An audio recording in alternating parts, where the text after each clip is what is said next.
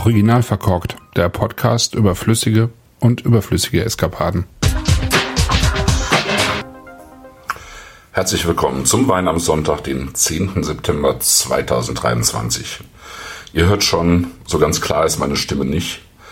Aber was soll man machen, wenn man einen besonders schönen Wein vorstellen will, den man schon zwei Tage vorher geöffnet hat? Immerhin, äh, irgendwie fühlt es sich nach äh, Corona an. Äh, die Tests sind aber negativ und ähm, im Gegensatz zu meinen Corona-Infektionen habe ich zumindest immer noch ähm, einen Geruchs- und Geschmackssinn. Das ist doch schon mal ganz schön, weil das äh, macht das Ganze hier eindeutig leichter. Trotz der Stimme wird es heute eine etwas längere Version des Weins am Sonntags und wer regelmäßig das Trink Magazine auf Englisch liest, wird Teile dessen, was ich erzähle, schon kennen, weil ich das Weingut schon mal vorgestellt habe.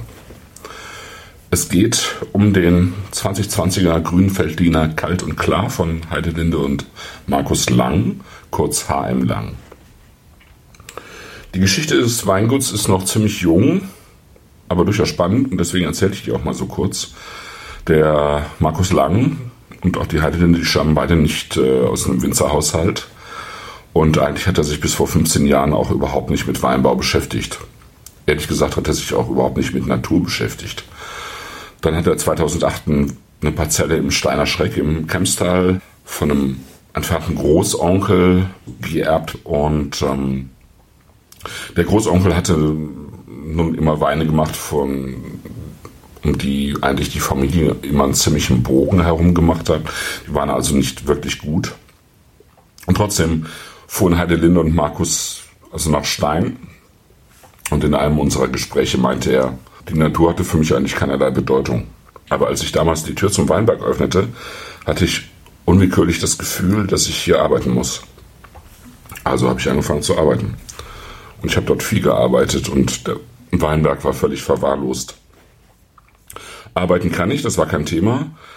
Aber das händische Arbeiten draußen im Freien war neu. Das war ich nicht gewohnt und auch eine Herausforderung. Natur war für mich eine Tour in den Bergen oder der Golfplatz, auf dem ich mich manchmal am Wochenende bewegt habe. Tatsächlich ist Markus Lang eigentlich Ingenieur für Materialkunde und hat ähm, unter anderem ziemlich viel in der Luftfahrtindustrie, aber auch in der Autoindustrie gearbeitet. Und ähm, ich glaube, man kann ihn ähm, durchaus zum ehemaligen internationalen Jetset der Ingenieure zählen. Und so ein verwahrloster Weinberg mit 100 Jahre alten Reben war so ziemlich das Gegenteil von dem, was er vorher gemacht hat tatsächlich. Was er also getan hat, war sich an den Weinberg zu gewöhnen und ähm, an die Arbeit im Weinberg. Und da er im Prinzip ein weißes Blatt war und nichts gelernt hat, hat er das erstmal so gemacht wie die Nachbarn, ist also mit der Giftspritze durch den Weinberg und hat sich dann aber total schlecht gefühlt danach. Und ähm, also nach diesem einmaligen Ausbringen chemischer Mittel in der Parzelle war ihm klar, dass er so nicht weitermachen will. Und dann hat er sich halt erkundigt. Dann hat er Kontakt aufgenommen zu Leuten, die eben biologisch arbeiten oder auch biodynamisch arbeiten. Und dann hat er eigentlich von vornherein sozusagen von Beginn an bis auf das eine Mal dann biologisch gearbeitet und 2013 sich dann auch biodynamisch zertifizieren lassen. Und letztlich ist ihm dann eben in dieser Zeit auch immer klarer geworden, dass es äh, insgesamt in diesem Weinberg für ihn ein Miteinander ist. Also mit der Natur, mit den Tieren, mit der Biodiversität. Und ähm, er hat einfach von vorne begonnen. Natur war für ihn fremd und ähm, er hat sich reingearbeitet und dann tatsächlich auch ähm, das Ganze nochmal studiert, also Biologie ähm, über das Pflanzenwachstum recherchiert und so weiter und ähm, hat sich dann im Laufe der Zeit tatsächlich eine durchaus eigenwillige, aber wahrscheinlich tatsächlich auch zukunftsweisende, in erheblichem Maße würde ich sagen, zukunftsweisende Arbeitsweise entwickelt. Die zeichnet sich im Prinzip dadurch aus, dass er also eben nicht nur versucht, so natürlich im Weinberg zu arbeiten wie möglich, mit Präparaten und mit biologischen Mitteln. Er hat auch ähm, seine Laubwände sehr hochgezogen auf 2,60 Meter etwa, was äh, sehr ungewöhnlich ist noch. was aber hier und da immer mehr Winzer auch machen. Also sehr hohe Laubwände, die nie beschnitten werden, also die Triebspitzen werden nie beschnitten. Ähm, und er macht das also zum äh, Beschatten des Weinbergs, also der anderen Rebzeilen und ähm, will im Prinzip den Reben 1% Verdunstung abtrotzen, die sich stattdessen in die Wurzeln stecken sollen. Also er sagt eben, 96% des Wassers, das den Reben zur Verfügung steht, verdunstet und etwa 4% geht in den Stock und er bringt es auf 5%, trotz des Klimawandels. Hinzu kommt sozusagen die Eigenart, dass er die Riesling-Trauben liest, wenn sie einen pH-Wert von 2,9 haben und den grünen Feldliner mit einem pH-Wert von 3,0 etwa. Die Trauben müssen natürlich schmecken, die Kerne müssen reif sein, aber es ist so eben genau an der Grenze. Ne? Das heißt, er liest zwei bis vier Wochen früher als äh, seine direkten Nachbarn und hat tatsächlich zum Beispiel im Jahr 2018 äh, 65 Tage nach der Blüte die Trauben gelesen mit 11, 11,5 Prozent Alkohol, wenn die Nachbarn dann in diesem heißen Jahr eben 14,5 Prozent Alkohol teilweise in ihren Rieslingen und grünen hatten. Und dann ist da noch das Besondere sozusagen im Ausbau, im Pressen und im Ausbau. Markus Lang ist ja Ingenieur, wie gesagt, und der hat äh, sich angeschaut, wie anderswo gepresst wird und ist dann auf die Idee gekommen, dass er das eigentlich so pressen möchte, wie man es früher gemacht hat und in ganz seltenen Fällen auch noch in einigen Weingütern wie im Nikolaihof zum Beispiel arbeitet, nämlich mit einer Baumpresse. Also mit einer sehr langen Presse, bei ihm ist die vier Meter lang und weil er eben Ingenieur ist, hat er sich das genau angeschaut und gemerkt, mit, mit Bäumen, also mit Holz, ist es nicht ganz das Wahre in der heutigen Zeit. Er hat also Stahl und Beton verwendet und hat es äh, geschafft, eine Presse zu bauen, die einen Pressdruck von 100 Tonnen und 6 Bar ausübt und händisch bedient wird. Also die wird nicht mit Strom oder so bedient, sondern tatsächlich komplett händisch. Und ist wahrscheinlich die ähm, schwerste händisch zu bedienende Presse, die es überhaupt gibt. Die Trauben werden in dieser Presse tatsächlich extrem langsam über zwei Tage gepresst. Dabei ist entscheidend, dass sozusagen die Umgebung in dem Korb, in dem die Trauben liegen und gepresst werden, total reduktiv ist. Also, dass die Trauben dort nicht, äh, nicht so viel Sauerstoff abbekommen während dieses ganz langsamen Pressens. Entscheidend ist hier auch, dass er ganz Trauben presst. Das heißt, alles ist mit dabei, ne? Kerne, Stiele und so weiter, Stiegerüste. Und durch dieses langsame Pressen, obwohl es eben so enormen Druck eigentlich gibt, gehen die nicht kaputt. Und ähm, was dann folgt, ist eben, dass der Saft aus der Presse in den Keller läuft und dabei oxidiert. Man nennt das Bräunen, Mostbräunen. Ist auch eine alte Methode, um sozusagen äh, das Oxidieren vorwegzunehmen, noch äh, vor der Gärung. Ja, also dass der, der Most, während er in den Keller läuft, oxidiert und damit ähm, bekommt der Wein die Möglichkeit, eben nachher weniger zu oxidieren, wenn er lange reift, ja, im Fass oder auch in der Flasche nachher weil sozusagen diese Stoffe, die später eigentlich normalerweise oxidieren, dann vorher schon oxidiert sind vor der Gärung und im Prinzip gar nicht mehr da sind. Nun hatte Heidi Linde und Markus Lang das Glück, dass sie einen Keller aufgetan haben, der eigentlich ein Tunnel ist aus dem Zweiten Weltkrieg, der also in den Völler Gneis dort geschlagen wurde, 25 Meter tief unter der Oberfläche. Und die Presse steht quasi auf dem Keller und der Most läuft eben äh, in den Keller rein, dann in die Bordelaser Kelleramphoren und in Holzfässer, also in die Fuder, die er da stehen hat, von Schneckenleitner und Stockinger, also zwei österreichische Erzeuger von Holzfässern mit bekanntem Namen. Und ähm, dieser Saft läuft also da rein und dieser Keller hat konstant durch diese Tiefe konstant 9, 9,5 Grad übers Jahr hinweg. Und trotzdem schafft er es eben, die Weine spontan zu verkehren. Und zwar so, dass die Weine eben auch praktisch immer komplett durchgehen. Also da ist noch ein Prozent Restzucker oder so da oder mal anderthalb, aber insgesamt ist das Ziel, die komplett durchzugehen. Und um das zu schaffen, gibt er eben dem Gärprozess immer einen kleinen Anteil von Ganztrauben mit dazu, die dann so ein bisschen inter, intrazellulär gären, also so ein bisschen Maceration Carbonik sozusagen, äh, und den Gärprozess eben immer wieder anstoßen. Und dann reifen die Weine, so jetzt wieder 2020er, kalt und klar, grüne Feldliner, so zwei bis drei Jahre eben in den Gefäßen und werden dann langsam gefüllt. aber durch die ganzen Prozesse, die vorher äh, passiert sind, das reift ja alles auch auf der Vollhefe, eben in den, in den äh, Gefäßen, sind die Weine eben so stabil, dass sie praktisch keinen Schwefel mehr brauchen. Also sie bekommen eine ganz leichte Dosis an Schwefel und das war's dann. Und der Wein, den ich heute im Glas habe, das ist der grüne Feldliner aus der Riede Steiner Schreck. Eine steile Lage. Die Reben stehen alle auf so kleinen Terrassen von vier bis fünf Metern. Alles ist von Gneis und Granit geprägt. Und die Wurzeln der Reben, die sind mehr als 100 Jahre alt. Die sozusagen die aufgefropften Reben, die sind dann nochmal irgendwann im Laufe der Zeit nochmal ersetzt worden, aber die Wurzeln sind tatsächlich 100 Jahre alt und wie ich schon gesagt habe, zwei, zweieinhalb Meter hohe Laubwand. Die Lese für diesen Wein hat äh, ziemlich genau vor drei Jahren stattgefunden, nämlich am 12.09.2020.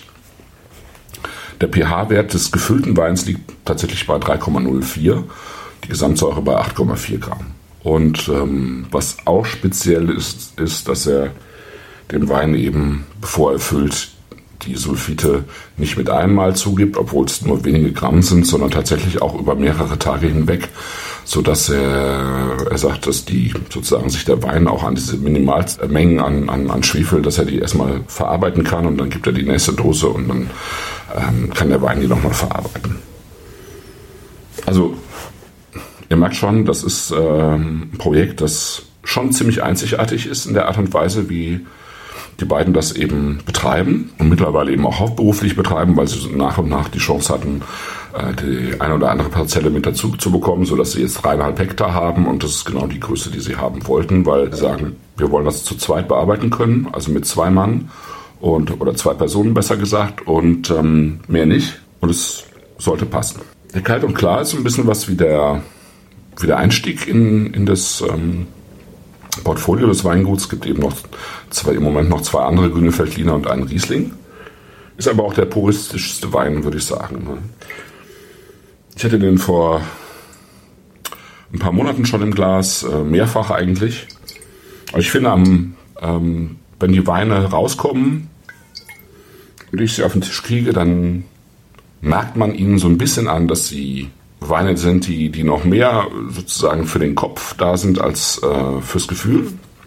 Ja, also ich würde jetzt nicht so weit gehen zu sagen, die Weine sind total verkopft, aber ähm, es sind eher erstmal Weine, die sozusagen den Intellekt ansprechen und weniger das Gefühl. Und je länger sie reifen, desto gefühliger werden sie. Und das finde ich, kann man hier sehr schön nachvollziehen. Ich habe den Wein eben am, am Freitag geöffnet und als ich da reingerochen habe, war der Wein noch ein bisschen reduktiv. Das war ja von Anfang an. Die anderen drei Weine hatten das aus 2020 nicht. Also er hat so einen leicht reduktiven Charakter, aber das Reduktive schwebt so über dem Glas. Ne? Es ist überhaupt keine Reduktion, die äh, jetzt den Wein geprägt hätte. Abgesehen davon ist sie halt auch verschwunden. Und das passiert dann auch relativ schnell. Also ich gebe dem Wein auf jeden Fall ähm, erstmal viel Zeit im, in der Flasche, also nach dem Öffnen und gebe ihm dann ein großes Glas damit er sich entfalten kann. Und so ergibt sich hier eigentlich ein grüner Feldliner, der nachvollziehbar grüner Feldliner ist, finde ich, weil er so eine ganz feine Würze hat, so eine typische Feldliner Würze. Aber das ist halt alles nichts Plakatives. Eigentlich ist es ein Wein, der nach Blüten riecht vor allen Dingen, ja. Also nach unterschiedlichen weißen, reifen Blüten tatsächlich mit, ähm, mit Blütenstaub. Ja? Auch wenn man diesen Blütenstaub dann so ein bisschen in den Fingern hin und her reibt, also den Pollen sozusagen hin und her reibt, dann hat es ein bisschen was von Pollen, ein bisschen was von Kräutern, finde ich. Es hat wenig Frucht, aber es ist äh, so dieses, so eine dezente Frucht da, so eine weißfleischige Frucht die eine ganz leichte Süße mit reinbringt äh, in die Nase, finde ich. Ebenso wie die, wie die Hefe auch. Ich meine, der stand noch mal lange auf der Hefe und die Hefe hinterlässt ihren Abdruck im Wein. Und man hat also auch hier diese, diese feine Süße. Aber auch das ist nicht prägend, sondern, sondern schwingt so mit. Das integriert sich sehr schön und so hat man eigentlich tatsächlich, ich finde, keinen kalten, sondern aber einen sehr klaren äh, Wein in der Nase, der tatsächlich auch eine charmante Seite jetzt schon hat, die er vor ein paar Wochen noch weniger hatte tatsächlich. Und am Gaumen wird er dann seinem ganzen Namen eigentlich gerecht, weil es tatsächlich was Kälteres, was Kühleres hat am Gaumen. Ich habe den Wein jetzt überhaupt gar nicht besonders kühl gestellt. Ich finde auch, dass äh, er nicht allzu kühl serviert werden sollte. Aber man merkt hier halt äh, dann tatsächlich, dass es vor allen Dingen erstmal ein Textur- und Strukturwein ist. Und dass dieses Kühle sich in, in, in einer ganz klaren Steinigkeit und Mineralik zeigt, ja? auch eben in der, in der Säure, die super präzise ist. Ähm, ich habe das schon mal vor einigen Monaten, als ich den Wein beschrieben habe, so als äh, Katana, als japanisches Langschwert beschrieben, was äh, ja, also frisch geschliffen wurde und sich einfach äh, mühelos durch, äh, durch sämtliche Materialien irgendwie zieht, ja, und ähm, in der man sozusagen dieses hell-weiß-fleischige vom, vom Kernobst und so ein bisschen Zitrone und so weiter in, in sozusagen in feinste äh, Scheiben schneiden kann. Und dieses ganze Feine und Klare, das hat man eben hier tatsächlich in diesem Wein. Zitrisch vor allem, aber eben auch tatsächlich so dieses Kernobstartige. Markus Lang ähm, vergleicht ja seine Weine sehr gerne mit, mit klassischem Chablis und das konnte ich auch absolut nachvollziehen, weil es eben tatsächlich auch dieses sehr pure hat. Hier ist jetzt auch kein, kein Holzabdruck oder so. Es gibt einen anderen Wein, wo man auch den, äh, das etwas jüngere Holz schmeckt. Hier gar nicht. Ähm, es hat eher tatsächlich dann auch noch so, so, eine, so eine ganz feine gemüsige Note, aber eben keine, keine reifgemüsige, sondern so ein bisschen was wie ähm, Sellerieblatt, ähm, Selleriegrün, aber eben auch super integriert in, in das äh, sozusagen helle, fruchtige. Und dann hat man tatsächlich von diesen, diesen alten Wurzeln, denke ich mal, hat man einfach dieses äh, mineralische, das energetische, was einfach super zu diesem Wein passt und, ähm, und wirklich so ein bisschen elektrisierend wird, auch am Gaumen. Das ist schon ein toller Wein einfach, schlichtweg. Und es ist eben in, so in dieser, in dieser Gesamtheit, ist es ein faszinierendes Projekt. Tatsächlich in gewisser Weise würde ich sagen einzigartig, so, so, so klar und strikt wie er, er vor allen Dingen, aber letztlich sie beide das ähm, eben auch entwickelt haben und äh, eben auch so in dieser Kombination aus, ähm, aus diesem klaren Blick eines Ingenieurs und äh, dem Gefühl, was dazu gekommen ist dann im Laufe der Zeit, als äh, sie sich ähm, sozusagen in die, in die Natur eingegroovt haben, in die Natur des Weinbergs, in den Ablauf der, der Monate und der Jahre in den Weinbergen. Und ich finde, das gibt eine sehr schöne Kombination bei diesem Wein. Das ist mein Wein am Sonntag.